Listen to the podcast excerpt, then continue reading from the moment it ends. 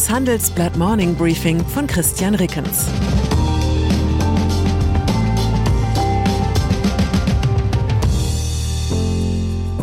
Guten Morgen allerseits. Heute ist Mittwoch, der 29. Juni 2022. Und das sind unsere Themen. Memorandum, Kompromiss um NATO-Erweiterung. Referendum, Schottland strebt mal wieder nach Unabhängigkeit. Brumm, brumm, FDP setzt sich durch bei Verbrenner aus. Nach einer kurzen Unterbrechung geht es gleich weiter. Bleiben Sie dran. Wie geht es weiter mit der Europäischen Union? Präsidentschaftswahlen in den USA, EU-Parlamentswahlen, geopolitische Krisen und wirtschaftliche Schwierigkeiten. Wir suchen Lösungen für diese Herausforderungen. Am 19. und 20. März auf der digitalen Europakonferenz von Handelsblatt, Die Zeit, Tagesspiegel und Wirtschaftswoche. Über die Zukunft Europas sprechen wir mit Bundeskanzler Olaf Scholz, Wirtschaftsminister Robert Habeck und vielen mehr. Kostenlose Anmeldung unter europe20xx.de. Spritpreis. Mäkelnde Marktwirtschaftler haben Bundesfinanzminister Christian Lindner von der FDP immer wieder vorgeworfen, der milliardenteure Tankrabatt sei in Wahrheit ein gutes Geschäft mit den Ölmultis. Sollte dem so sein, so lässt zumindest der Marktführer die gebotene Dankbarkeit vermissen. Der Chef des größten amerikanischen Öl- und Gaskonzerns ExxonMobil wendet sich im Interview mit dem Handelsblatt gegen staatliche Markteingriffe, wie zum Beispiel der Tankrabatt in Deutschland. Darren Woods, dessen Unternehmen in Deutschland rund 1000 Esso-Tankstellen betreibt, sagt, es gebe nicht genug Angebot auf dem Markt. Das Letzte, was sie tun wollen, ist zusätzliche Nachfrage anzuregen. Eine Ursache der Knappheit, Russland liefert nur noch eingeschränkt gen Westen. Exxon-Chef Woods ist überzeugt, dass langfristig nur neue Öl- und Gasquellen die Preise senken. Den Deutschen empfiehlt Woods, Gas wieder mehr selbst zu produzieren. Deutschland sollte Erdgas durch Fracking fördern, so der Exxon-Chef. Prognose: König der Herzen wird Woods mit diesem Vorschlag im politischen Berlin eher nicht. Die G7-Staaten wollen nun mit einem Preisdeckel für russisches Öl in den Markt eingreifen. Russland soll durch ein internationales Käuferkartell gezwungen werden, Öl künftig für einen deutlich niedrigeren Preis zu verkaufen.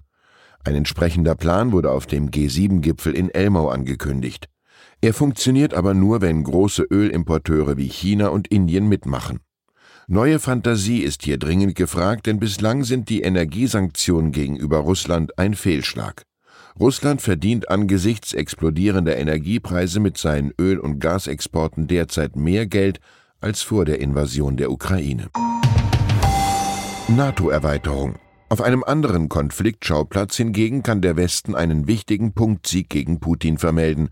Pünktlich zum Start des NATO-Gipfels in Madrid hat die Türkei ihren Widerstand gegen den Beitritt von Finnland und Schweden aufgegeben.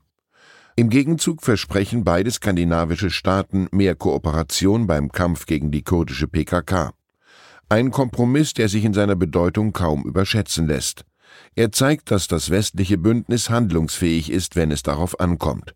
Durch seinen Angriff auf die Ukraine hat der russische Präsident nun ausgelöst, was er dem Westen zuvor immer wieder vorgeworfen hat, die NATO rückt deutlich näher an russisches Territorium heran. Verbrennermotoren. Ein weiterer Kompromiss beruhigt den ersten großen Sturm im Wasserglas der Ampelkoalition.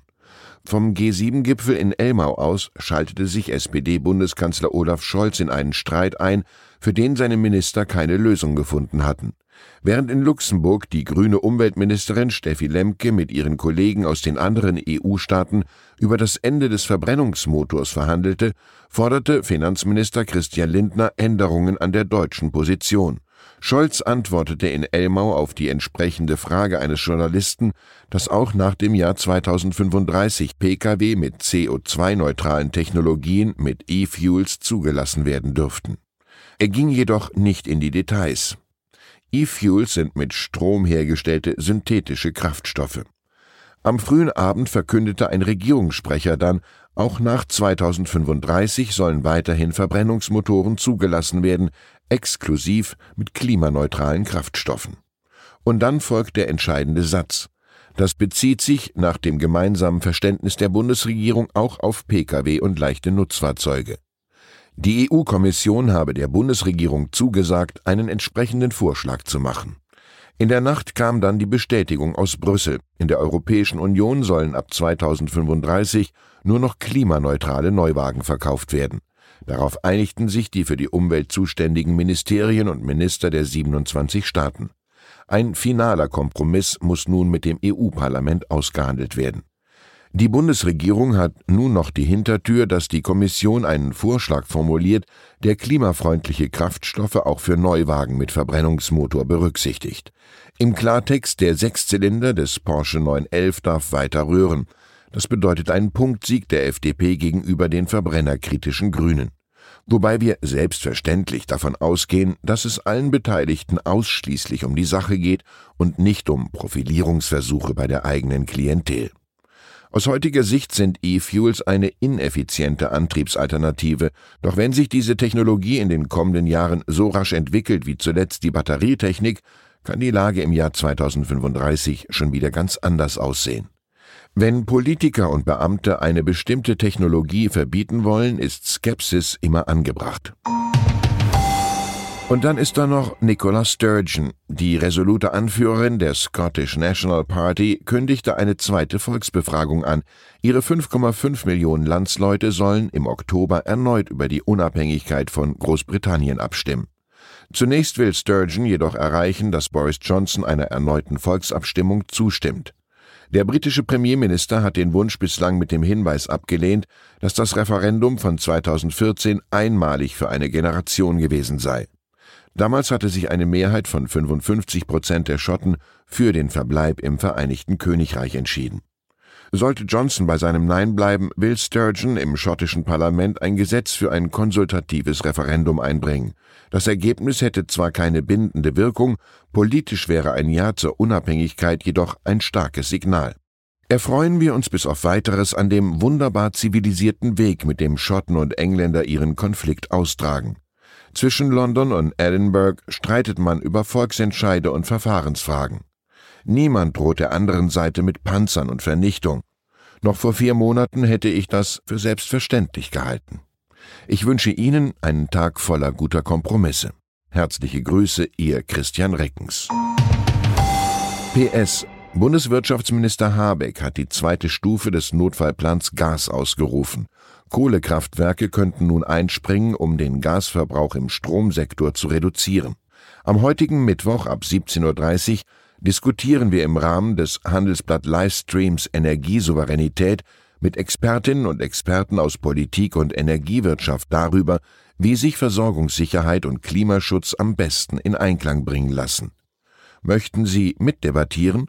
Dann melden Sie sich hier kostenfrei an www.handelsblatt.com/versorgungssicherheit. Zur aktuellen Lage in der Ukraine. Russischer Oligarch warnt vor Zerstörung der Ukraine.